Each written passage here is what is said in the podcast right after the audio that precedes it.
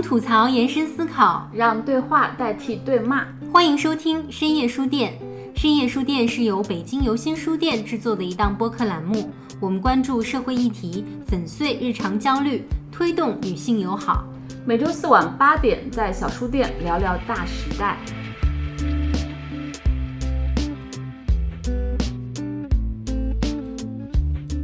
人一直说民以食为天嘛，其实美食对于中国人的意义来讲，确实是非常非常重大。我不想强调美食的美这个字，我想强调食这个字本身。刚才也说到，就是人和人之间的这个连接嘛，对吧？有可能有各种各样的饭局，然后各种各样的聚会，然后好像不管是我们聊工作也好，谈生意也好，或者是这个话家常也好，拉近人和人之间的关系，很多时候都是在饭桌上。美食带给人的是愉悦感和文化上的一些快乐吧，或者说一些反思。那也许那个药丸，甚至那个赛博空间的一些东西，能够带给你同样的东西。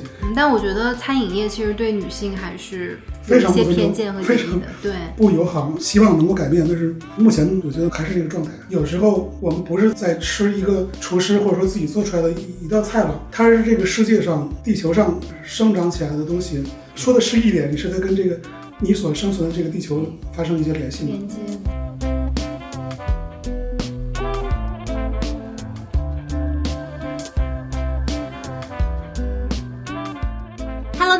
好，欢迎来到最新一期的深夜书店，我是主播一萌。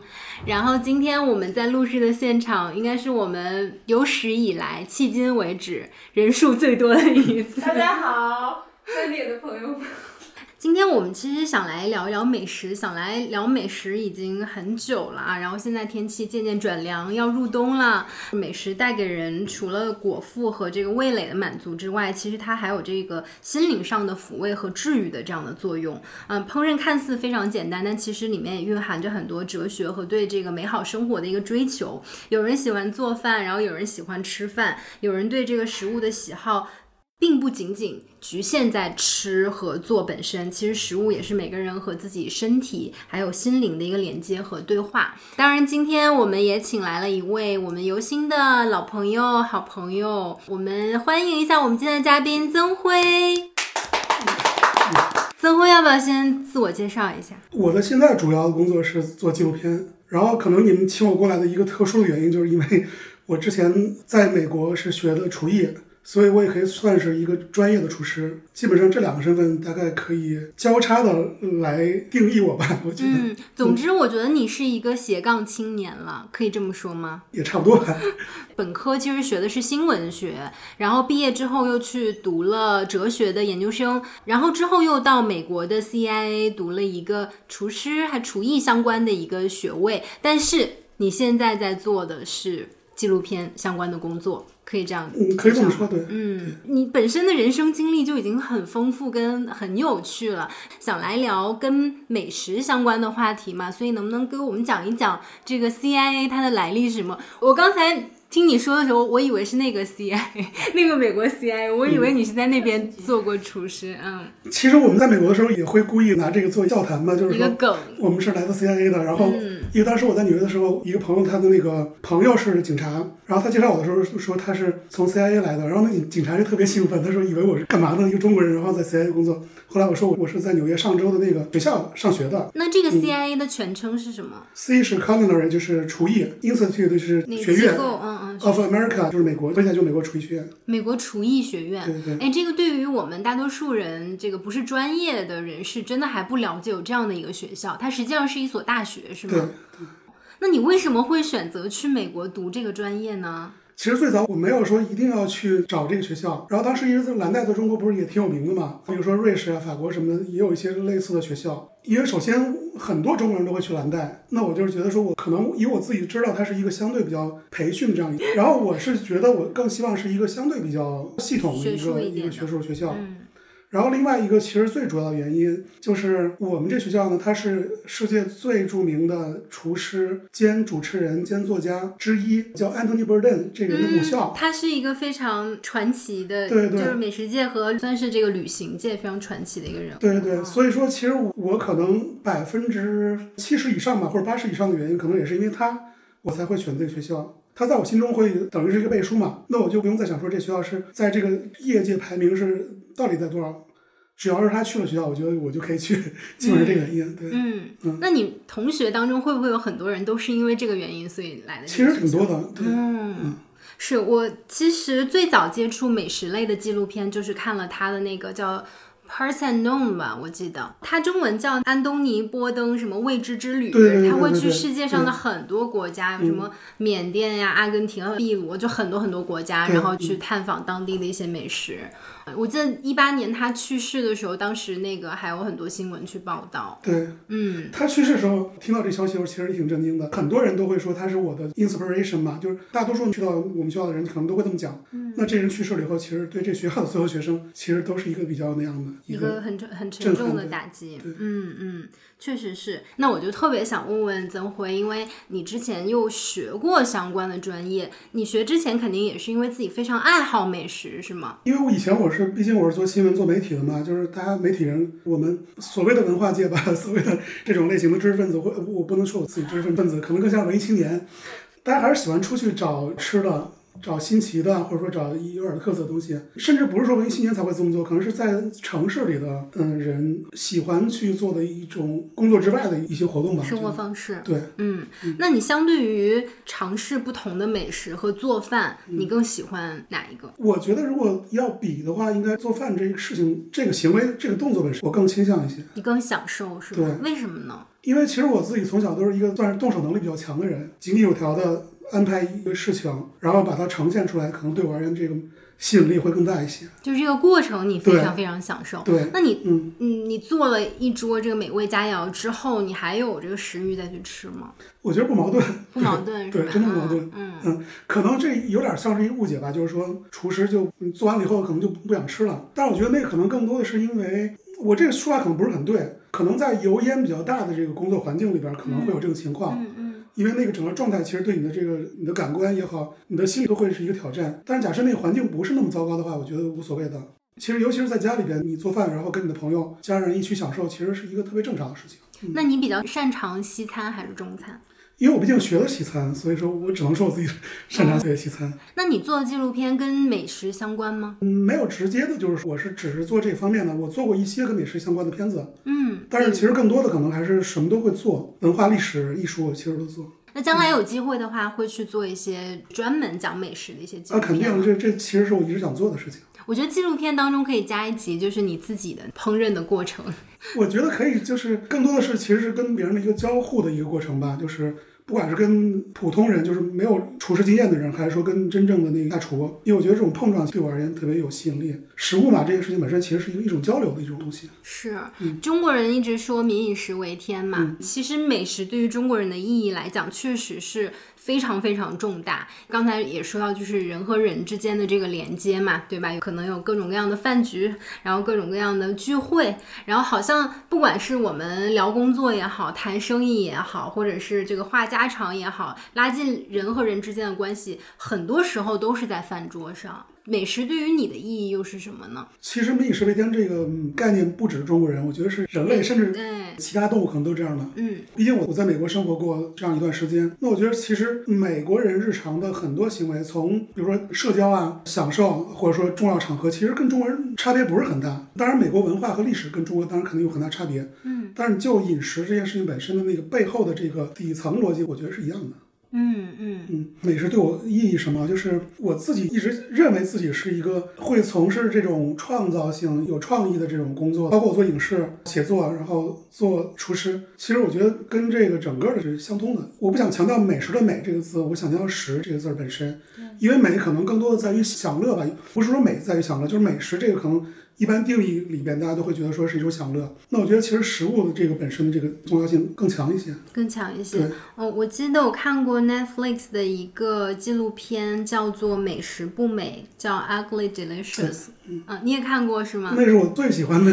我也是，我也是。我看到那个豆瓣上好多人评价说，那个《舌尖上的中国》应该来看看这一部。嗯，因为其实它不仅仅是讲食物本身，它还讲到说美国的一个多元的一个社会的文化。包括这个不同种族对于美食的一个理解。这个主持人是 David Chang，他本身是在纽约一个非常有名的一个美食家和厨师，他自己有一个餐厅叫默默福库，对。是那个福桃的意思，是吧？嗯，他本身是一个韩裔，然后在美国长大的这样的一个中年男性吧。他每一集都会和他的好朋友或者一些比较知名度的演员呀，或者是一些美食家去探访不同的美食。基本上这些美食都是在美国的各个城市能够吃得到的。但是比如说，他有这个一集专门讲炒饭，然后他有一集专门讲就是里面有内馅儿的食物，他们叫做那个 stuffed food。比如说包子呀、饺子啊，其实都算披萨呀，还有其他的一些食物。然后我就记得他那个里面第七集讲炒饭那一集，给我看哭了，因为他们就说吃到一些中国城的一些炒饭嘛，然后包括他还到中国来拍了一些这个中国的美食，然后他会发现自己虽然身为亚洲人，但是可能很多特别 local 的一些中国特别传统的食物，比如说那个什么牛蹄筋儿啊、海参的之类，他还是不熟悉、不习惯那个口感。当时他在中国。还采访福霞写呃《鱼翅与花椒》那本书的作者，然后我就记得他们有一个那个关于味精的一个小小的一个实验，他们就说在美国有很多人是反对吃味精，然后反对中餐，因为他们觉得中餐里面加了大量的这个味精。但实际上他们做那个小实验，就是当时给他们发了很多那个垃圾食品，一些薯片呀，然后多利滋吧，其实这些食物里面都有大量的味精。包括很多垃圾食品里面都有，但是他们吃了之后没有任何反应，他们只有在吃了中餐之后就就会觉得不舒服啊。那你对味精是怎么看的？包括你自己会使用味精吗？我就这个，其实我还写了一篇文章在知乎上面。本质来说，因为毕竟我是中国人，所以说我对味精不会对它有有多大厌恶感，或者说作为亚洲人吧。然后我在美国其实确实遇到这种问题，就是美国普通的无知的白人为主啊，会对他有很大意见。嗯，但实际上其实你如果去我们学校上学以后，大家很快就会扫清这个这个障碍，就是因为说味精很简单，它就是氨基酸嘛，它不是毒药，它不是一个化学的东西，它广泛的存在于很多食物的天然成分里面，比如西红柿、蘑菇，还有动物蛋白，嗯，海藻。现在其实西方的饮食界也都知道这个事情了，就是说。味精是在酸甜苦辣之外的另外一种味道，叫五妈咪。这个词是日本人发明的，就是鲜味。那它其实很正常，它就是一个鲜味或者五妈咪这个味道的一个来源。来源，嗯，对。所以那个 Dave 上做那实验就是挺有意思的，就是说，因为大家其实更多的是心理的一个反应嘛。对。你吃了西红柿，你为啥不说你不健康？嗯。你吃了味精就就不健康。首先就是因为说中餐在美国很长时间以来是代表一个 low 的这样一个对 对快餐那个熊猫 Panna 什么还有那个 PF 餐，对你 low 可能就意味着它什么环节对不是很很考究，嗯嗯，可能会有安全问题，那个食品健康问题，所以它已经是一个社会问题和经济问题，了不是一个真正的一个一个生理和科学的医学问题。是。我记得当时他们其中有采访很多人都说自己吃了味精之后会有各种什么舌头麻呀、身体麻这种症状嘛。然后他们就会说为什么会对中餐有这么大的一个误解？很多人就说什么小的时候听说中餐馆旁边都是什么老鼠和猫的尸体，说中国人会吃猫和老鼠。然后还有就是说四块五的一个炒饭，一个肉的一个炒饭，你完全不知道这个肉的来源。他们叫什么 mysterious meat。Meat 还是什么，就是觉得这个肉它的来源可能就是不新鲜或什么。实际上，对于味精的所谓的一个歧视吧，最早他们应该叫做 Chinese restaurant syndrome，就是他们其实是对中餐的一个歧视，然后延伸到对于味精的一个歧视。对，因为这个就是跟美国的这个种族问题有很大关系的，跟当时那个排华这个问题有关系嘛。对，因为炒杂碎就是当时那个去美国淘金的这些华人发明的菜。嗯，它在最开始天然就带有这种特别低端的，然后异族的，然后就是亚洲的这种所有的贬义词吧，可以说被注入到这道菜里面，或注到这个整个这个餐厅这个里边。那当然，它的那个形象就不是很好。那我觉得，其实 Dave 上作为一个亚洲人，作为一个东亚的这个黄种人，我觉得做这个节目，其实我们都是很欣赏的，就是因为他可以在美国的公开的这样一个媒体，然后讨论这个问题，然后也试图能够让让大家能更理解中餐或者说所谓的那个北京是怎么回事。其实我觉得是一特别好的事情。的确是，就是我觉得他整个系列做的都特别好。其实也不光他有讨论到亚裔，包括也有这个墨西哥裔啊，然后印度裔，很多的种族的一个，算是一个文化的一个融合吧。是，嗯，尤其是能够在这个美国。最大的流媒体平台上面做一系列这样的节目，就这还还挺感动的，让我觉得。而且你知道，就是那些无知的白人在说哦那个中餐怎么怎么样的时候，我就想说你们真的是很可怜，因为可能你们一辈子都没有吃过真正的中餐和真的好吃的食物。对，因为我觉得这个事情也挺有意思啊，就是因为我毕竟我在纽约生活嘛，那其实纽约的人跟美国其他很多地方的人是不一样的，因为它相对已经很国际化了。嗯，甚至纽约人，你说他是不是白人，他也不，其实也不是白人，他有各国来的人。但是呢，如果你比如你去到德州或者去到什么佐治亚州一个小镇上，你让他吃中国的麻婆豆腐，他真的不会吃。但我觉得很正常。你如果你去，比如说到陕西，你让一个老太太吃什么奶酪，吃什么生的那种生鱼片啊什么的，火腿，她也不会吃的，她觉得这很恶心。嗯，那我觉得这个其实还是跟文化这个距离还是有关系的吧。嗯，没错。所以我们要做的事情就是拉拉短这个距离，拉近这个距离。我我自己我自己想做的事儿。其实延伸一个话题，就是我其实个人是觉得，我觉得中国。它不但文化博大精深，就是它的美食，它对于食物的那种多样性，然后各个派系的做法真的是太丰富了。很多时候可能是，我觉得可能一个法餐的体系，我不知道它是不是就是比较循规蹈矩。虽然它可能也是有一些这个更创新的一些菜，包括一些比如说那个叫什么分子料理啊之类的，但是我总是觉得。能够了解到中国的那种真的饮食文化的人很少。比如说，我们刚刚提到福霞，他就是身为一个英国人，但是他能够逐渐培养出一个四川味，一个中国味，我觉得是特别特别难的一件事儿。就是是不是有的时候真的还是有这个文化鸿沟的？如果你想要拉近的话，你觉得用一个什么样的方式是比较好的？嗯，我现在其实也没有找到更好的方式。我觉得可能，或者我打个比方吧，就是比如说当年你让那个清朝的人、清末的人，然后穿上西装，这也是一个很费劲的事情。但是现在我们穿西装就好像没有什么问题，对不对？所以我觉得这其实还是一个习惯性的问题。就像说我在美国长期生活之前，我吃蓝莓 cheese 我也很有问题，因为我觉得那味道我完全接受不了。嗯，我现在还是挺难。但是问题是我在美国，假设你每天都在吃这些东西，然后你就会欣赏它的 它的味道了，就一样发现它的美啊。因为那时候我给我美国同学，我不给他们吃那个咱们那个酱豆腐，嗯，豆腐乳、臭豆腐什么的，他也觉得太恶心了。但是上其实一次一次的给他吃，在我的公寓里给他做饭，他也能欣赏了。其实我觉得就是一个长期的一个习惯，嗯。所以福霞，我记得他提到了一个概念嘛，就是说他讲那个美国人有一个所谓的这个关于这个食物的这个 texture 定义，美国人不喜欢吃特别 mushy，mushy 就是黏糊糊的，他们就喜欢吃脆点儿啦什么的，或者说更咬劲儿的东西。但是咬劲儿我们中国人喜欢吃，但是这个 mushy 就代表了可能不新鲜、廉价，但是。你来到中国以后，你每天都在吃这些东西，你慢慢的你会欣赏到它的味道，因为我觉得是其实你的味蕾、你的舌头，甚至是你的文化氛围是不会骗你，你周围的朋友都很欣赏，你愿意跟他们一起开心，然后去 enjoy 这个美食，那后来就变成它真正是你愿意去 enjoy 的东西。嗯，那是不是有时候也是你要抛下一些偏见，你才能更好的去接受，不管是文化也好，美食也好，一定是的。嗯，刚好我在美国我是去的厨师学校，那我这偏见很容易就抛掉了。那比如说你在美国的时候，可能去别的大学，他可能在那十年了，他仍然还是要吃中餐。嗯，那我觉得其实就是因为你给你自己的这个生活的这个对你你你把你自己锁在里边了，嗯，你不想出去，那你去美国也没有用。如果你自己不锁在自己。你可能在上海，你在西安，你在贵州，你都可以享受那个国际的饮食的这个愉悦感。嗯，因为尤其是现在这个年代，其实我们什么都能吃到。那你在那边上学的时候，有没有什么让你觉得非常非常难忘的食物？不管是你在外面吃到的也好，或者是平时自己做的或者同学做的这种，你和同学会不会有很多在美食方面的一些交流？特别是不同国家来的同学。或者说，可能我没有完全回答你的问题啊，我只是说我最难忘的经历，就是因为我是西安人，所以我在美国我吃不了凉皮儿，所以我自己就我搜这个配方，然后来做凉皮儿，因为我也没有那个陕西那工具啊。后来我我发现那个做披萨的那个披萨 pan 啊，那个烤盘，对对对，是可以的。然后我就用那个东西，我揉面，然后洗面，然后我再用它来浇，再来蒸，结果真的做出来了以后，味道怎么样？你不可能就是跟我们西安我们家门口那个那个那家店做的是一样的，对。但是我觉得已经很不容易了，就是至少那个质感，那个 包括调料，因为我们要陕西的那个辣椒，就是我们那兴平的秦椒做的辣椒粉，破的辣椒才最好吃。嗯，我只有用墨西哥的辣椒。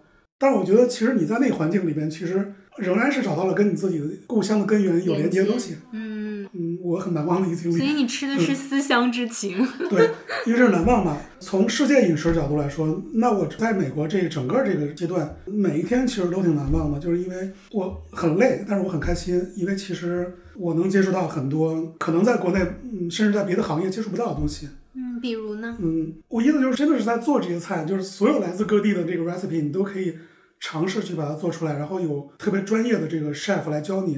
嗯他们都是从全美甚至世界顶级餐厅出来的这些厨师，嗯所以他们教你的东西就这个四字，就是原汁原味儿。对，墨西哥的东西也是原汁原味儿的，甚至中餐都是原汁原味儿的。因为我们那个中餐老师是一个成都人，一个老太太，嗯，对。那他教的是川菜吗？对还是各个菜系都会？他教亚洲菜，但是他当然做川菜是最拿手的，哦所以说我反而是在美国去学习真正的川菜怎么做的，你特别有意思。那能不能给我们讲一讲你每天去学习的经历和过程？就是你们每天到那儿是直接就做饭吗？还是因为我们大学嘛，就是有文化课了，写作都有的，然后什么人类学，就饮食人类学、营养学、business 那些东西，然后管理运营？对 menu building 怎么来设菜单，设菜单。嗯、对这些都是文化课。然后我们正常的就是在厨房工作的那个就是实践课嘛，那个 practical 那些东西。因为我我上的是上午那个班，为什么分 AM 和 PM 呢？因为有的学生是要打工的，他只能上早班儿，然后他晚上他就去餐厅工作了。嗯我也觉得说下午，我想可能更多时间可能做点自己事情，嗯所以我也选了早班儿。早班儿就其实挺累的，因为我们五点钟得得进厨房，那就意味着我住校外，我四点半我得起来，你知道。然后洗漱完了以后，赶紧就就开着车去学校了。然后进厨房以后，我们就开始先熬那个高汤，英文叫 stock，因为高汤是用在不管是法餐、意大利餐，甚至中餐里边最基本的一最重要的一些东西。嗯鸡汤或者说是牛肉汤，或者说是呃鱼汤或者蔬菜汤吧，所以那个过程可能要花两个小时。然后我们就开始做一些 set up 了，因为其实西餐比较强调你整个工位的整洁，所以你那个 set up 就是说你的 utensil 得摆在什么地方，你的工具得摆在什么地方，然后你的那些 ingredients 食材嗯嗯在什么地方，然后你自己的着装得整齐，可能几个人一个 team 嘛，团队之间的配合，然后怎么弄。还有就是我们叫 timeline，就是因为你这一天的这个八个小时流程的工作，你得头天晚上去做一个 timeline，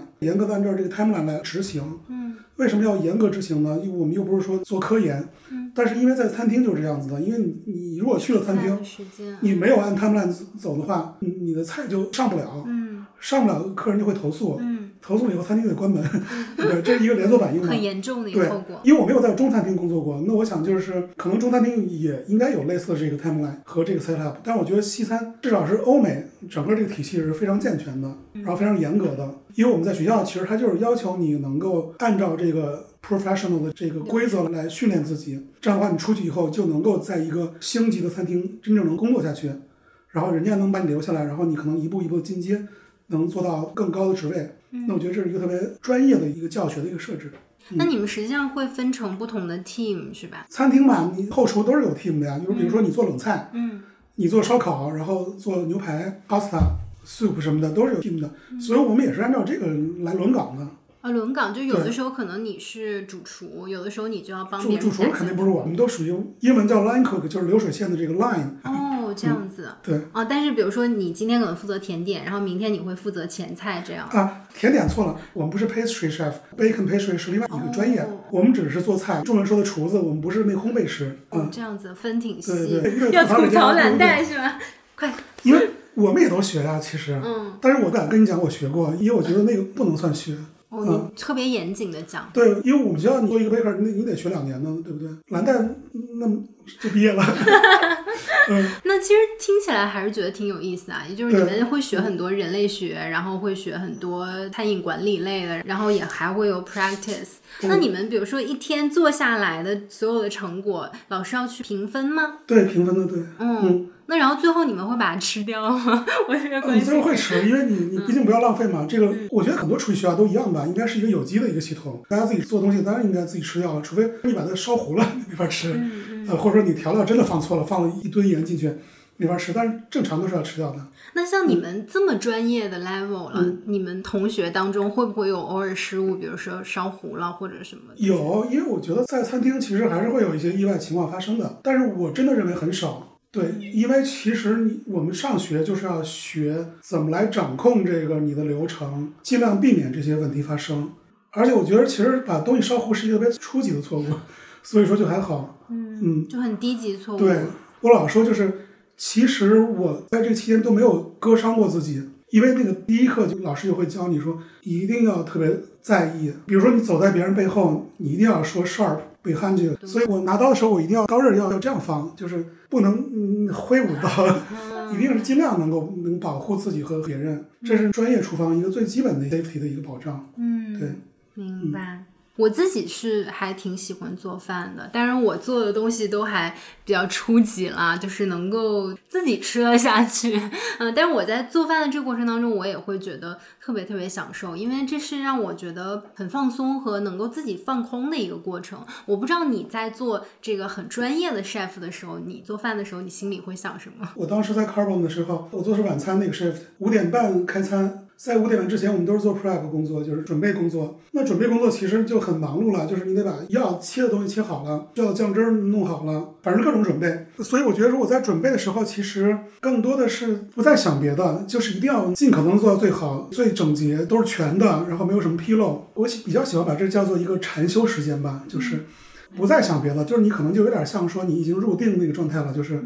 你自己可能不是特别有存在感，你的产品，我们也叫产品，才是有存在感的。你就是一门心思要把它生产出来，完全专注在这个菜品身上。对，在那个 service 开始以后，所有的心思都放在那个地方。比如说你们吃饭，你们坐下了以后，你点一个鱼，他点一个牛排，那 chef 就开始给我下 order 了嘛？那我们就开始做，很着急的，对吧？其实是很完成，要要它完成，但是又不能忙乱。嗯，所以你的心思就在说，我怎么能够在按规定时间里头把这个算是 perfect 的东西做好了？嗯，对，那这个流程滚动起来了以后，你整个晚上跟打仗一样的，其实。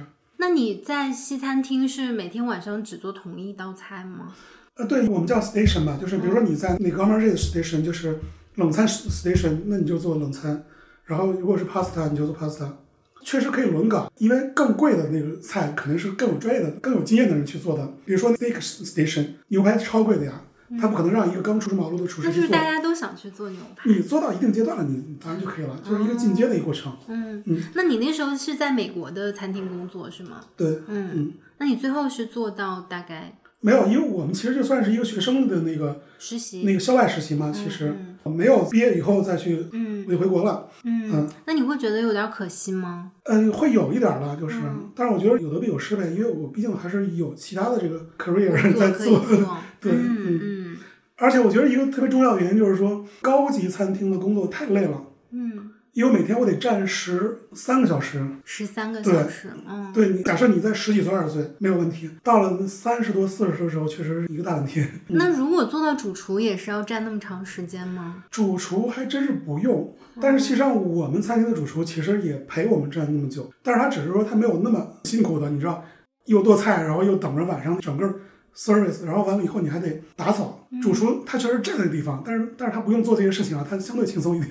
嗯嗯嗯，哦，那还真的是挺辛苦的。那我们其实说到美食啊，美食真的是它涵盖的东西太广了，它有非常非常高级、非常精致的这个米其林三星的料理，然后也有我们平时的一些家常菜。那你对于美食的理解，或者是嗯你自己特别喜欢的那种美食，大概是什么样的？然后我其实很想问你的问题就是，美食它有没有所谓的高级美食，或者说呃日本不是很流行那种 B 级美食吗？比如说它就是一个蛋包饭。呀，或者是它就是一个冻饭呢，它很便宜，然后这个分量也很大，算是那种平价美食吧，我们叫平价美食。就对于你来讲，你觉得美食有没有这种所谓的这个高低级之分？因为我觉得高级低级其实是一个相对概念吧，就是高级低级看你在哪个维度来讲了。我先说两个维度吧，一个是经济维度，那自然有高级的，就是像我们有奢侈品的包包。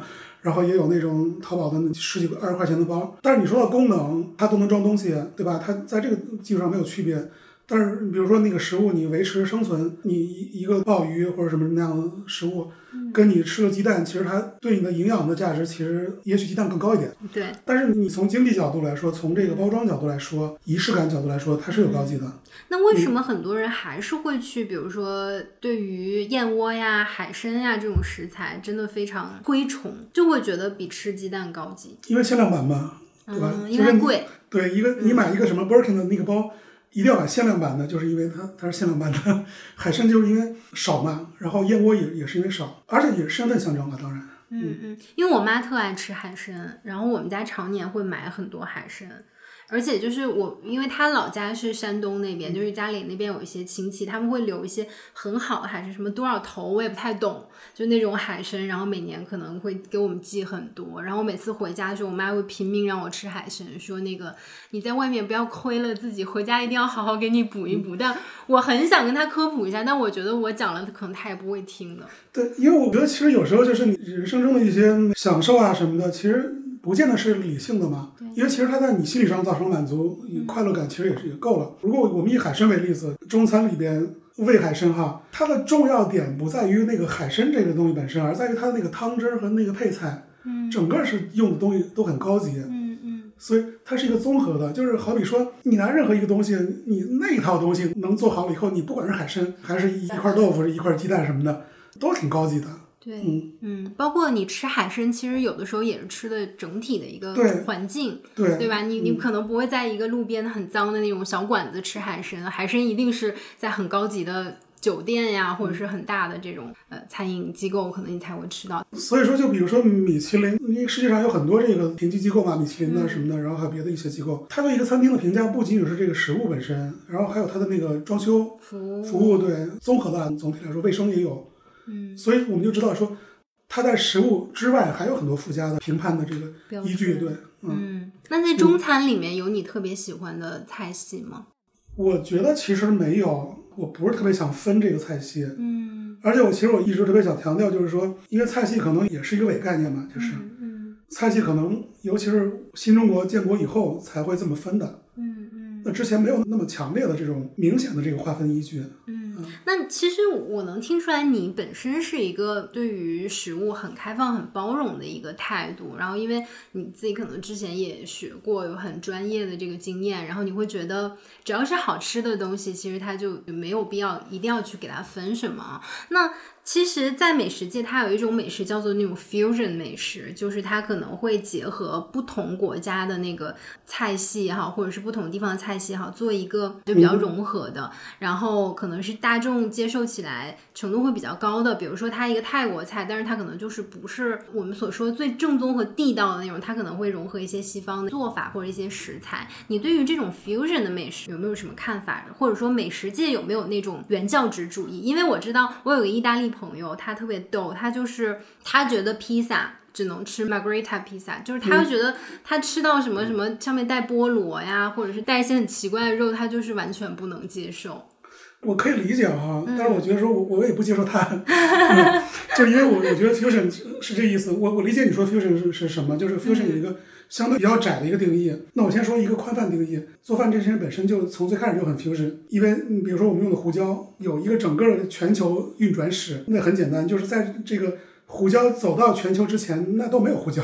嗯，对，所以胡椒就导致了这个整个世界的这个饮食都是 fusion 的。嗯，那辣椒，辣椒应该是明代才传入中国的。嗯，那川菜天生就是 fusion 的食物。对然后你说的玛格丽塔，我觉得也很简单，我有点忘了，番茄好像是南美洲的吧，原产的。那意大利都没有番茄，它怎么原教旨啊？对，对吧？就这意思。嗯，嗯，所以其实这些人他也是本身比较狭隘一点，说狭隘有点过分了。啊我我我觉得就是我们陕西人，比如说我们正宗的那个陕西的那个油泼辣子，一定要用兴平的那个秦椒、嗯线椒，因为它那个辣度不是很高，但是它那个呃所谓的很香。但是我觉得我在美国可以用别的那个辣椒来代替，就是没有那么严格的这个区分。因为尤其是墨西哥有恨不得一千种辣椒，难道你找不着一种可以代替它的吗？是对，因为我妈她大概之前没怎么吃过胡椒，因为我们平时做家常菜也用不到胡椒嘛。但她大概可能是在三十多岁之后，三四十岁之后，就是偶然吃披萨，吃什么吃一些西餐，她吃到胡椒。那个从那儿之后，她就离不开胡椒了。她做什么都要放胡椒，我们家所有菜里面都有胡椒。然后常年她会备很多那个扭的那个研磨器，就一大瓶。而且他在拧那个胡椒过程，他就觉得特别治愈。对，这个肯定是治愈的。就是我用我餐厅里用的那些工具的时候，对我而言也挺治愈的。就是你知道弄那些机器的时候，我就很治愈，这个是。但是我想回来说一下这个香料的问题。那香料其实跟动物或者说跟人其实还是有这种化学反应的，生理上反应的。所以不管是香水儿还是胡椒还是其他的一些香料，它会给你产生一种愉悦的感觉。首先这是愉悦感觉，再有就是胡椒，还有其他什么丁香之类的，对食物的保存有帮助，盐也对食物保存有帮助。所以说它是一个从愉悦到科学功能性都是可以结合的一种，所以才导致了我们在饮食中会用到这些东西。它不是我规定要这么做，而是因为你人自然发展出来的。所以香料其实可能像打引号的毒品，嗯，就这意思，它会让你欲罢不能吧，就这意思。对对。所以那个沙丘那小说电影可能一种隐喻的意思在里面。其实我们很多时候吃食物也是吃一个记忆。特别是很多人会对他小时候的那个食物的记忆非常深。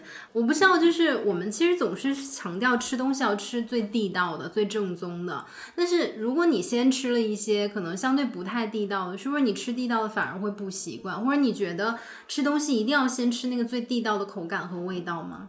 我觉得肯定不是一定要吃，就是因为你根本就吃不到的话就没有办法。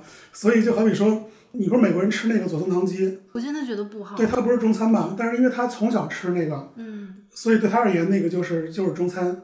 那他吃到了长沙的这个湘菜里边的这个炸鸡块，因为湘菜左宗棠鸡的一个来源嘛，嗯，他觉得不好吃。但是没有办法，因为这是一个人的那个饮食习惯的一个养成的过程。我觉得仍然是一个开放的心态。其实你先吃什么后吃什么都无所谓，只要你开心就行了。但是你你假设你有机会你吃到了一个所谓的原汁原味的东西，然后你学着去享受它，那我觉得也是一个挺妙的事情，就是因为你的人生经验又增加了文化的这个维度嘛。是，嗯嗯。但是你一辈子都吃左宗鸡也没有问题，因为不是所有人都有机会能够去领略别的东西。嗯。好在我们当代可能你还真的是这种机会更加便利了。其实这是一个中餐馆的困境啦，就是我之前提到那个《美食不美》纪录片里面，他也有提到，就是再好的中餐馆。你去了之后一定会有左宗棠鸡，因为它就是一道西方人。我说的是在这个美国的中餐馆，因为它是西方人最熟悉和最喜欢的味道。然后包括他当时不是采访了一个中餐馆的一个老板嘛，他说有一些菜是特别要中国人给他打电话他才会去做的，因为这些菜老外不喜欢，他们也不会想去尝试。我觉得中餐在为自己证明啦，特别是在西方。想要去走一些比较高端的一些路线，但其实他们也还挺难做的，因为大众对于中餐的认知可能就是快餐，就是那个 take out 或者 take away food，所以其实他们想去做一些很精致的中餐，并不是那么容易的一件事情。因为我觉得这个其实跟文化的很多方面都一样的，就是因为在大多数情况下，很多时候人们其实不是那么在乎，人们就是果腹嘛，或者说就是可能没有时间，嗯，所以你一定要让很多人说我要区分一下什么是高级的中餐，什么是那个左宗鸡这样的那个，可能对很多人而言没有这个天然的必要性，因为人的关注点不在这个地方。嗯，那你让一个比如说我忙于工作或者说忙于电竞的人，你让他上个餐馆坐来吃饭，其实也不现实。是，但是我我仍然觉得说对文化、对异域的文化、对其他的文化有理解或者有追求的人，其实还是有机会我们让他更多了解什么是这个文化的中间的特殊性的。其实跟中国画一样的，我觉得仍然可以做类比，就是中国画跟西方古典主义也好、文艺复兴之后什么也好，那画整个都不是一个透视体系、视觉体系。但是你一辈子西方人。不看中国画也也没关系啊，但是他假设看了以后，他可能就会发展出他自己独特的这个审美体验。甚至毕加索他自己也有很多借鉴于中国画的这个创作元素。是。对，一样的，就是人的要求，你想了，你才会去做。是你说到这个，我想起来，我之前买了两本书，它其实是两个画册，它讲的是大都会博物馆里面收藏的一些中国字画，然后那两个作者全都是美国人，但是我发现他们对于中国文化理解可能比很多中国人还要深。那对，那那不光是老外，就我们如果想探索的话，其实你也可以做到嘛，就是因为他好奇，因为我觉得说，其实做能做这些事的人，其实都是有好奇心的。嗯，突破自己的这个舒适区，对，哎，这一点其实特别重要。对，很多人你看他思想上是不是很开放包容？你从他吃东西就能看出来。是，呃，我之前做过一段时间的体育报道，然后还有一些体育赛事的一个主持。然后我那时候有一个搭档，他是每年有很多的比赛都会来中国，他本身是美国人，他就是我见过可能唯一一个什么都敢吃的老外，就是。嗯，什么猪脑呀，一些下水啊，一些火锅里的什么什么黄喉啊、毛肚、鸡爪，它都可以吃。然后我就觉得哇，你怎么就让我觉得还挺新奇跟挺难得的？因为大多数的西方人可能他们能接受的那个食物范围还是挺挺狭窄的。对，因为我觉得什么都吃这个事情本来就是人动物性本身的一个因素嘛。嗯。那尤其在食物匮乏年代，那当然就得吃了。那食物不匮乏的时候，我们为什么还吃东东西？就是因为说你能开发出它独特的味道和独特的这种口感啊什么的，都是可以的。呃，我举个例子，就比如我在美国的时候，我那些同学，你会发现，当一个人，当一个学生，他觉得哎这个不能吃那个不能吃的时候，他可能就很快就退学了，是吗？对吧？因为他不适合这个行业。因为我觉得一个厨师其实他的一个基本素质还是说要有开放包容的心态吧。嗯，你愿意尝试，你才能做一个好的厨师。那有没有你不吃的菜或者不吃的食材？我对我而言没有，真的吗？任何任何东西你都吃我肯定会有说我不想吃，我觉得我确实会不是很愿意，嗯。但是我绝对都能吃。那怎么看食物跟动物的关系？因为我觉得未来就是肉食可能是一个挺大的挑战和分歧。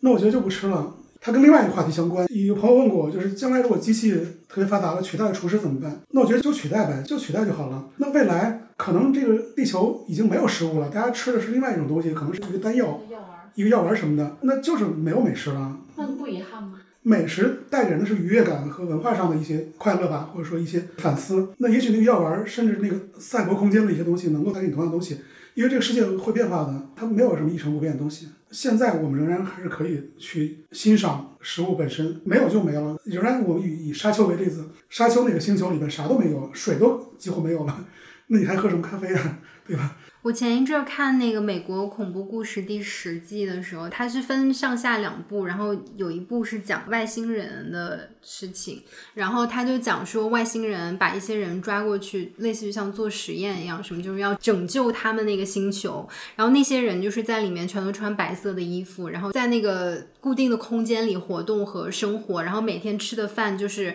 一个盘子上面有一个方形的果冻。那个工作人员就会介绍说，这个果冻里面有你们所需要的所有营养、维生素都在里面，你只要吃了这个果冻就可以了。对，就是我觉得有点可怕哎。其实可能你放在他那个环境里就不会觉得可怕了，就是因为你在那那个环境里，你知道快乐的来源是什么。那我们是因为我们现在这个整个地球的条件给了你这些东西，然后让你发展出一套快乐的来源。你在那个环境里边，你你是用别的方式来寻找这个快乐和智慧。哎，那比如说这些人造肉啊，什么就植物基的食物的这种研发，你也是比较赞成的，是吧？我应该算是赞成，就是因为我我觉得它其实是一个未雨绸缪的事情，我还是欢迎这种突破性的、革命性的东西的。或者说那个词吧，就是我也不是那么原教旨主义，就是因为你怎么办？你还要发展，人类在没有灭亡之前还要发展，还要生存。那你没有了以后你怎么吃啊？对吧？是一替代方案，对，因为你最基本的还是满足生存，然后你才会有更高层的需求嘛。那我觉得其实精神的需求更重要，就是我自己个人的选择，就是我是厨师，同时我也做这个文化创意的东西。那我觉得说，其实可能我做影片或者说我写作，也许相对而言更加容易一些，就是因为我不需要一些材料来辅助我，虚拟的空间里能实现，嗯，就这个意思。但是同样能够，我希望能够给对方能带来快乐和艺术的满足，也是可以的呀。那我们在之前，我们有一次吃饭的时候聊天，也有提到过说，你觉得美食是有责任的。对，你觉得美食的责任是什么？能不能展开给我们讲一讲？对，这也是一个大话题啊。嗯首先一个特别直接的问题就是说，这个世界人口这么多，然后产量又有限，那不浪费是一个最基本的原则吧。嗯啊，这最重要的。还有就是说，因为地区经济发展不平衡的原因，尤其是在疫情的时候，我们可能特别明显，就是有些地区明显的你你看到它当地经济就会有问题。那当然，我们去买它的东西，其实你不仅是吃本身了，你更重要的其实你还是能够帮助到对方。嗯还有就是我们刚才提到动物福利的问题，我仍然觉得说人人类不是这个世界的主宰嘛。那你好，你成天吃，你你可不就把东西都吃完了？或者说你为了吃牛肉，因为养牛是一件特别不环保的事情，你是觉得无所谓了？我吃个牛肉怎么就不环保了？为什么？凭什么苛责我？但是啊，架不住一万个人都在吃牛肉，那可能你明天这个地球就臭氧层就没了，臭氧层没了以后很恐怖的，你防晒霜都都不够用。是嗯。嗯对，所以这个责任不是因为我们作为一个什么自由主义者，或者说作为一个什么知识分子才强调的，而是因为它这个生存。嗯嗯嗯。那你会因为这个而少吃牛肉或不吃牛肉吗？不不好意思，我没有。但是这个问题提醒的很好，我觉得应该这么做，确实的。少吃一点肉对是吧对？嗯。所以说，你看，对于我，我都提出这个观念了以后，我都惯性仍然没有让我去去这么做，其实美国人吃牛肉最多，中国人还好，啊肉类比较平均。可能是一个循序渐进的吧。就好比说，我们仍然要看到这个社会上的某些问题，这个世界的某些问题，然后你你想一些方法来避免，嗯嗯嗯。至少不浪费吧。那个不浪费我，我做到了，对。嗯，那说到了美食的责任，你觉得作为大厨或者说我们每一个享用美食的人，除了不浪费以外，还有没有其他的一些责任？厨师其实两种厨师啊，一种是那种所谓的厨艺爱好者，或者说有很多的 home cook，然后有一些美食作家什么的，他们是更多从文化这个角度来传播美食这个概念的。还有一种就是职业厨师，我觉得我更可以被归类为职业厨师这个概念，我更愿意被归类为这个概念。嗯，那其实职业化就是其实还是在整个这个大的环境里边呢，你自己是一个环节，那提供好的服务。是职业厨师首先要做到的事情。那我觉得文化方面或者说一些理念的表达，可能是一个全社会各个行业的共同责任。嗯，这不是一个厨师才能做到的，应该没法做到。嗯，你现在做饭的频率高吗？我给自己做饭还是挺高的，挺高的。嗯，但是不是说我要做一个什么特别高级的东西，就是日常。对于外卖怎么看？我其实真的很少很少。我我不想说好话，我挺尖锐的，就是我觉得我们喜欢尖锐。我觉得老点外卖这个事情其实是一个比较 sad 的事情。我也觉得。我不是说这个事情本身有多么问题，因为你不就是吃餐厅给你的食物嘛？但是我觉得说你其实。你每天吃饭可能还是要有一些说仪式感，可能有点重啊，就是一个日常的行为，就是坐下好好吃一顿饭，然后自己做的，然后你跟食物有一个连接。其实你点外卖养成习惯了以后，可能更像是一个权宜之计吧，更像是得得过且过，没有办法。所以我还是建议说，大家不管是你有没有天分，或者说你愿不愿意做，其实还是能够经常做饭比较好。我觉得有做饭这个能力还是挺重要的，哪怕你可能没有时间，不能天天做，但是你有这个能力，偶尔做一下也还感觉不错。点外卖有点像我们说的异化吧。现代都市的异化，不仅点外卖，而且边吃边看手机，都是这种异化吗？对，因为我我觉得就是就是你，难道你缺那点时间去看手机吗？你会觉得就是之前那种慢的，然后可以反思的生活，说的容易，其实离我们越来越远了。但我吃饭的时候看手机，我觉得吃的很香，因为我都会看一些美食节目或跟美食相关的。那怎么理解这个香的问题了？因为我觉得这个概念可以香，肯定是脑子里、心理上的一个一个感受。这个愉悦感就是确实是一个调料，但是另外一种香是你专心的去享受食物。那我想你一心其实很难用的。不会，就是我一边吃着，然后我看美食节目，我就 double 香。嗯，但是可能，其实我我想举个例子啊，我们去威尼斯拍摄的时候，威尼斯有个岛 Burano，Burano 上面有个餐厅叫 Venisa，一个葡萄园，然后把它们改成了那个餐厅。那个好像是每年只有一定季节那个餐厅才会开的，然后它就桌也很少嘛。他强调的就是当地的食材配当地的酒，那个厨师有点像飞行厨师，就是每年会换一个不同的班子，可能这个厨师拉美来的，明年可能亚洲来都有可能。嗯。他们就会用这些东西来给你做一个宴席。你在吃的过程中，侍酒师或者那个 waiter 他都会跟你介绍酒食物怎么搭配，你应该怎么去感受它的这个 balance，它的中间的这些每一个食材的这个味道的感觉。那我觉得在那个环境里面，你根本就没有心思或者说精力专注心来去享受别的东西。嗯，你只能专注于我我去感受你盘子里和你杯子里的东西，嗯，和这整个这个环境给你带来的感受。你说到这个，让我想起来，我有一年在希腊的那个圣托里尼，它那边有一个餐厅，就是你可以看到爱琴海的那个日落嘛，就是号称是世界上最美的日落。岛旁边的一个餐厅，就是它是一个最佳的一个观景位，定了一个位子，然后在那边就是吃一点东西啊，喝一点小酒，看着那个日落。我当下就是那一刻就是沉浸在里面的那个感受。你眼前只有你眼前的这个人和你当下的氛围和那个，我想对，可能比如说，我只是举个例子，眼前这个人可能挺重要的，就好比说，如果一个当时很重要，现在还对，就就这意思啊，就是因为其实它是一个复杂的嘛，你的快乐感觉是环境和人给你增加了，它是一个一个复合的概念，嗯，很简单，就是你去到纽约最高级餐厅，假如你你的那个对象在餐厅里跟你说我今天要跟你分手，那个餐没有味道的，对对对对对，其实是这个意思，它是一个综合的概念。但是我想，就是说，通常意义上，日常环境里边，因为我觉得我们更专注于你眼前这个食物本身，你不要被其他东西干扰。我觉得我是更建议的。嗯，这也是对食物的尊重。嗯，对，下次我要试试放下手机，专心吃饭的感受。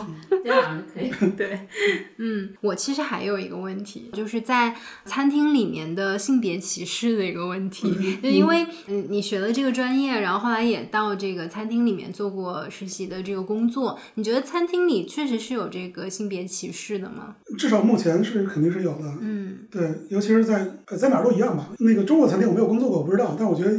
中国性别歧视只有更严重，我认为美国是肯定是有的。我正好看了一个纪录片，好像叫《His》，对，他就是讲了几个美国女厨师的，还有法国女厨师，H E A T HEATS 热力，对 Heat。我觉得到目前为止没有改变，就是因为餐厅仍然是一个非常紧张、压力很大，然后重体力的一个工作。怎么能改变呢？就是我们的整个餐厅体系改变了，不再以以这种高压性质来组织餐厅的这个经营，可能可是是可以的。嗯，但是，一旦是那样的，尤其是大流量餐厅，你的整个体力的耗费非常大，女性在那里面就是吃亏的。只有相对而言小而美的餐厅可能会相对好一点。嗯，那我认为还有一因素比较重要，就是说。这可能在其他行业也会有，就是女性休产假的问题，男性不休产假。对，所以男性应该休产假。对，所以这是一个复杂的嘛。但是我我是认为，就是说，长期以来，这个欧美的这个餐厅，它都是这种军事化的这种运营的这个模式。只要军队的女性并没有占主流优势，那可以说餐厅同样是这个情况。嗯嗯嗯，我觉得在体力上。或者说，在抗压性，就是首先抗压性的话，我认为女性的抗压性比男性要强。嗯，但是你要说体力上，可能确实是有一些差异。但是，呃，如果你从健身的角度讲，就是一个。呃，健身的女性会比不健身的男性的那个爆发力啊，对体力更强。当然，你健身男性会比健身的女性那个体力更强，这个确实是存在的。但我会觉得，就像你说的，可能这个厨房后厨它的一些这个模式是不是可能需要改变？或者说，我认为体力强不强，可能和你做出菜的味道好不好没有。对，它跟你做的菜的味道好不好是没有关系的，它只跟你这个体力在这个地方。就是说，你体力好，你效率会更高一些。对，因为正好厨房里都是健身的男士和健身的女士，所以说你根本不会存在一个不健身男士跟一个健身女士的这个比较，是一个特殊环境吧。不健身男士没法在厨房工作的。但实际上也有很多女的主厨，她可能就是从最初级的工作做起，然后最后成为一个餐厅的主厨。会有，但是因为其实这种女主厨的这个特点还是 tough，很文弱的，做不到那个地步。所以说这个问题可能会就拆开了，就是为什么在餐饮行业很多女主厨比较男性化呢？也是一个原因，这是一个现实的原因。嗯，但是真的有很多特别好的女性化的女主厨，也是做的很好的，但是她性格一定是非常强悍的。其实让我想起那个 Friends 里的 Monica，她其实本身性格就是比较强势的嘛，然后。偶尔会有一些她那个在餐厅里工作的一些情节，她也是非常 tough，一直在 rush 所有人的那个感觉。嗯，对，因为我觉得餐厅里也是争分夺秒。因为我觉得这是一个职业特性，它不是一个性别问题，就是只有特别强悍的人才能在这个环境里生存下去。嗯，但我觉得餐饮业其实对女性还是有一些偏见和非常的，对，不友好。希望能够改变，但是目前我觉得还是这个状态。我们之前吃饭的时候，我有提到那个主厨的餐桌，里面有一集就是讲日裔的一个女性的厨师，她在洛杉矶有一家自己的餐厅，然后她就讲说，她的这个餐厅就是他们是开放式厨房，他们有一个那个日式的那种可以拉开的一个门，然后她在这个做菜的过程当中，她会把这个门关上，因为她不想让别人看到是一个女主厨在做，然后包括有一些美食评论家来吃过之后都觉得非常好吃，但。但当听说这个老板和主厨是一个女性的时候，马上就开始有一些贬低的一些词汇就出来了。嗯，所以他其实在这个过程当中，他一方面希望让大家看到说女性也可以做的很优秀、很卓越，甚至比男性更好。但另外一方面，他也会有一点就是去性别化，为了可能得到别人的肯定，所以就是挺难的。我觉得这个从逻辑上跟味精是一个道理嘛，其实一样的，就是偏见无处不在。嗯嗯。那最后能不能给大家推荐一些你看过的美食相关的特别好的书籍或者影视作品都可以？其实我都带来了，我给他拍照。嗯，我我带了三本书。这本书叫做《后厨机密：从杂志编辑到厨师学徒》。哇，跟女的还对身份对，所以说我觉得也也挺有意思，就是说，因为因为我觉得他做的事情跟我做的事情其实是有相似的地方的，嗯嗯，对，所以我特别会说第一本拿这个书，嗯，他是一个作家，一个美国作家，然后他自己真的亲身去餐厅里去工作，甚至去到了我那个学校上学，嗯，做了一段短时间的培训。然后写了这本书，把这个整个专业餐厅、专业厨房后厨的这个事情写得非常详细。嗯，它其实对我而言也是一个相对一个启蒙的一个书吧。其实一个是 Anthony Bourdain，一个是他，然后让我最后选择了我们这个 CIA 这个学校上学。嗯嗯。然后这本书是我们学校的那个课本，哇，非常厚的一本书。我们在学校里管它叫 Bible，就是圣经嘛。就是基本上，如果你要做一个基础的从小白，然后能够成为一个职业厨师，这本书其实就够了。这个是你从美国背回来的吗？对，教材是吗？对，教材。从工具到食材的识别，到怎么准备，嗯，然后到菜谱，然后一些科学，其实都有。哦，它其实文字还挺多的，对，它全是文字它是对，啊，有有都有都有。那你是不是已经烂熟于心了？这里面的内容，也算是吧，因为这是我们每天都得那个六百五十一页讲的是什去么？去翻的。这个如果是普通人买，能看得懂吗？或者能照里面的去学吗？我觉得看书这件事情，就是只要你想看懂就能看懂吧。嗯，嗯，他们 textbook 都很好看的，都很好读。对，那我们还有很多，我就带了这本，因为这本是最基础的嘛，就就很重要。第三本是那个这个名字好好啊。对，Never Trust a Skinny Italian Chef，啊，他是那个 Massimo Bottura 写的。嗯 Massimo Bottura 就是 Chef's Table 第一集的那个厨师，嗯，就是我自己特别崇拜的一个名厨。嗯所以其实我觉得他也是一个对我也是一个算是有启发的一个人。他的特点就是艺术，因为他是会把很多艺术的思想，但是不是很装逼的方式，而是一种特别自然而然的方式融入到他的这个餐厅。细节里面，对对，嗯，所以我比他。是有。说过，就是他喜欢 toying with the food，对对，嗯，就把嗯，当因为因为你可以去看那集，就是第一集，特别有意思，就是说他不是在你知道，就是故意为了形式而形式，他的所有的 recipe 都是所谓的 grandma's recipe，但是他把它上了一个台阶儿，然后同时赋予他自己的一个哲学和艺术思考，嗯。嗯因为你知道很多摆盘很好看的东西很难吃，但是他不会的，因为他没有反过来，首先是好吃，然后再有往上叠加一个概念。很多人就是我先有这个概念，然后再往里叠加这个传统，但是可能就不对了。嗯，你刚刚说你的哪一款菜还被哪个女明星？J Lo 嘛，这 J Lo，他去我们餐厅吃饭，疯了？那当然我们做的菜他都会吃到，啊，不是说我好他点我让我给他做一个菜，因为嗯我们是纽约也是很有名的餐厅嘛，嗯。他去一下很自然。你说他请你喝啤酒还是什么吗？？J Lo 请你喝啤酒，对，在美国的一个传统就是一个所谓的一个习惯吧，就是他和今晚很开心，他会拎着一提啤酒，他到后厨把啤酒给后厨所有人分，这样。哦，天呐啊。，J Lo 哎，是他是不是很美？那跟你在电视上看的是一样的。哇，但你近距离肯定不一样啊。我们在餐厅根本就没有时间什么近距离去去看他，哦，对，哇，你这个事儿可以吹一辈子了。不用不会的，因为太常见了，在纽约各种明星去后厨餐厅，嗯，这也没啥可吹的。嗯，而且我还有个问题啊，你还有一个自己开一家餐厅的这个梦吗？然后如果有的话，有没有想过你的餐厅会是什么样子的？我还有，但是我只是觉得说开餐厅它不是一个梦的问题，它它有各种因素嘛，因为它毕竟是一个一个 business，它可能还需要一些条件和机缘吧。比如名字啊，或者说风格啊。我是想，其实还是一个环境相对比较放松一点的地方，因为我也说了，我我也不喜欢那种高压的那种，你知道，就是有性别歧视的所谓的这种地方，对吧？所以我觉得相对更轻松一点的，嗯但是还是挣钱吧。疫情年代好像现在开餐厅应该不是一个特别明智的选择。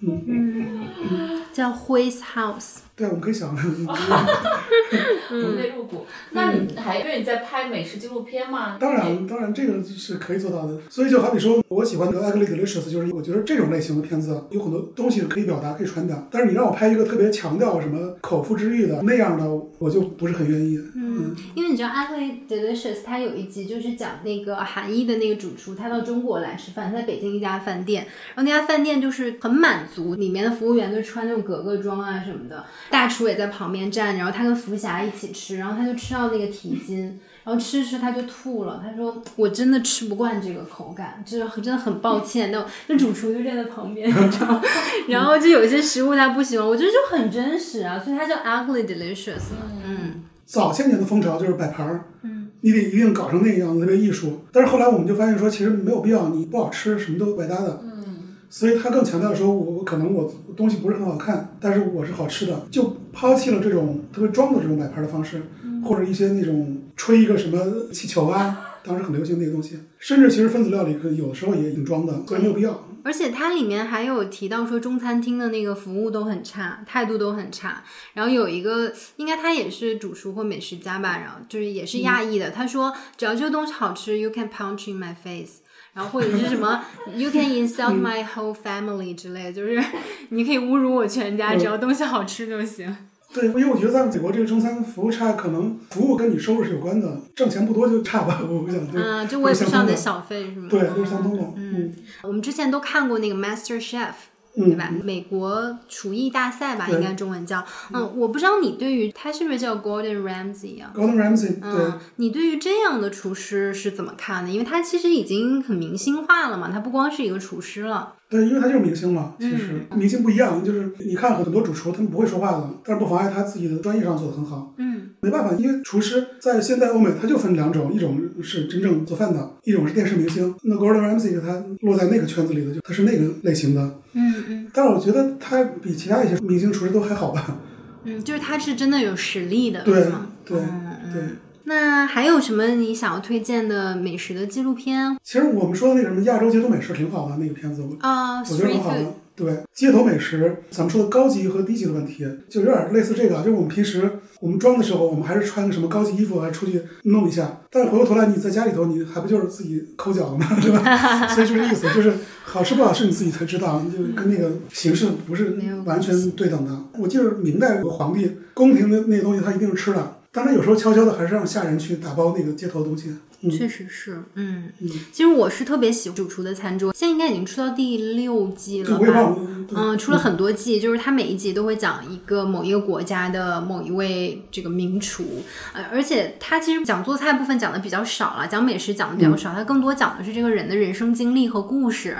嗯、我记得当时是采访了一个巴西特别有名的一个厨师，他曾经还嗑药啊，然后有一些这个药物成瘾的一些问题，然后还有像是我刚才说的那个日本的的女主厨，包括得癌症的一些厨师啊，就是他本身的人生经历和故事。就已经非常吸引人了，然后你会看到他们之间和食物的连接，然后他们对于美食，我觉得他们是真的热爱的，有热情，然后热爱。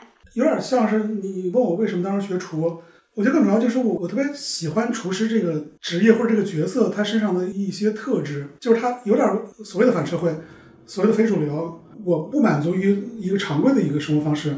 这也是安东尼·伯顿所讲到的事情，就是你会在这些厨师身上都看到这个离经叛道的这种感觉，不管他的性格怎么样子。所以说，我觉得我自己可能也多少有离经叛道的这个成分在里面吧。所以我会选择做这个特别有点不靠谱，但是我觉得对我而言特别酷的一件事情。我看到你准备的材料里边有提到汪曾祺的两本书嘛？嗯，人间草木，对，人间草木这四个字已经总结了你刚才说的话了。嗯就是因为有时候我们不是在吃一个厨师或者说自己做出来的一一道菜了，它是这个世界上、地球上生长起来的东西。说的诗意一点，你是在跟这个你所生存的这个地球发生一些联系吗？连接，啊嗯，一下把我们的主题升华了。嗯，所以就是最后送大家一句话：能吃是福，然后能吃到好吃的东西，其实是一种很踏实的、很平实的幸福感。好好吃饭，好好做人。然后可以尝试一下，你都自己做点东西，找点来。对，好，那我们要去吃饭啦，就这样了，和大家说拜拜，再见。对，我们吃哦。那个椰子冰淇淋